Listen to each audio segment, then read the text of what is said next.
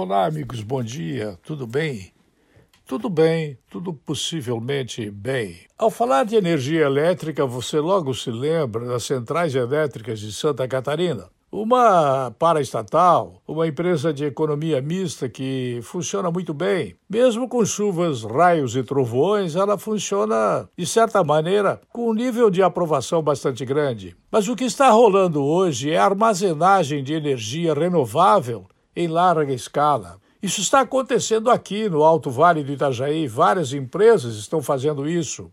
O obstáculo às soluções energéticas sustentáveis está sendo superado, e isso está gerando um fato novo. Ao invés das grandes usinas hidrelétricas que modificam o ambiente dentro de florestas e largas áreas que constroem lagos impressionantemente grandes, modificando o ambiente e o meio, o que está ocorrendo é que grandes fornecedores pequenos, vejam a forma como eu empreguei aqui na linguagem, eles estão mandando energia elétrica para a rede da Celesc. O modo como obtemos energia elétrica está passando por uma rápida transição impulsionada tanto pela urgência em descarbonizar os sistemas de energia, como pela queda no custo das tecnologias eólica e solar. Na última década, a quantidade de eletricidade gerada por fontes renováveis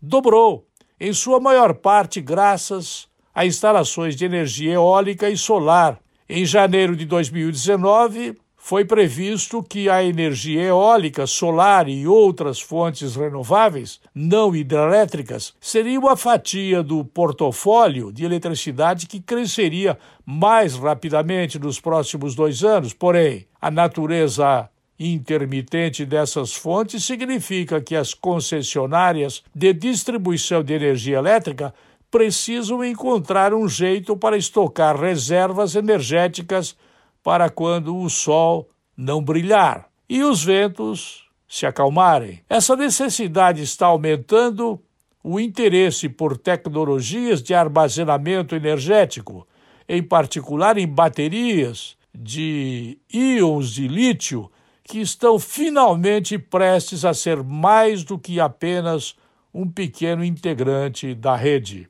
Essas baterias de íons de lítio são as mesmas do seu celular, são as mesmas dos automóveis elétricos, são as mesmas que vão impulsionar foguetes, são as mesmas que estão sendo instaladas em casas, aqui no bairro Buda, no Sumaré, no Santana, no Taboão.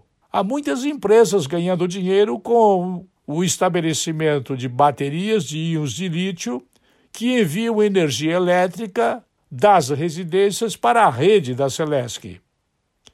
A Celesc agradece porque ela está diminuindo a quantidade de produção de energia dela e recebendo energia elétrica dos consumidores. Quando sobra nos consumidores, a energia vai para a rede de fios. Quando falta, a Celesc envia para as residências ou empresas. Isso é a armazenagem de energia renovável em larga escala está acontecendo por aqui. É o um mundo maravilhoso da sabedoria que é conquistada com o estudo da engenharia. Por isso eu posso dizer que eu sou homem esperança. Esperança no amanhã. Nada depois da pandemia será igual ao que era antes. Tudo se modificará. E a modificação acontecerá porque nós precisamos estudar mas estudar, estudar de fato. Não haverá mais gente estudando para fazer concursos, porque o Estado vai diminuir o tamanho. A União vai deixar de fazer concursos. Haverá menos advogados, menos psicólogos, haverá menos cidadãos com o nome de doutores e mais gente bolando formas de diminuir o custo de vida e aproveitando as leis da natureza, como o sol, para gerar energia elétrica. Esta é apenas uma primeira impressão, haverá outras, muitas outras. É importante você pensar que nada amanhã será como antes. tudo ficará diferente. Nós começaremos a dar mais valor à vida, menos ao dinheiro.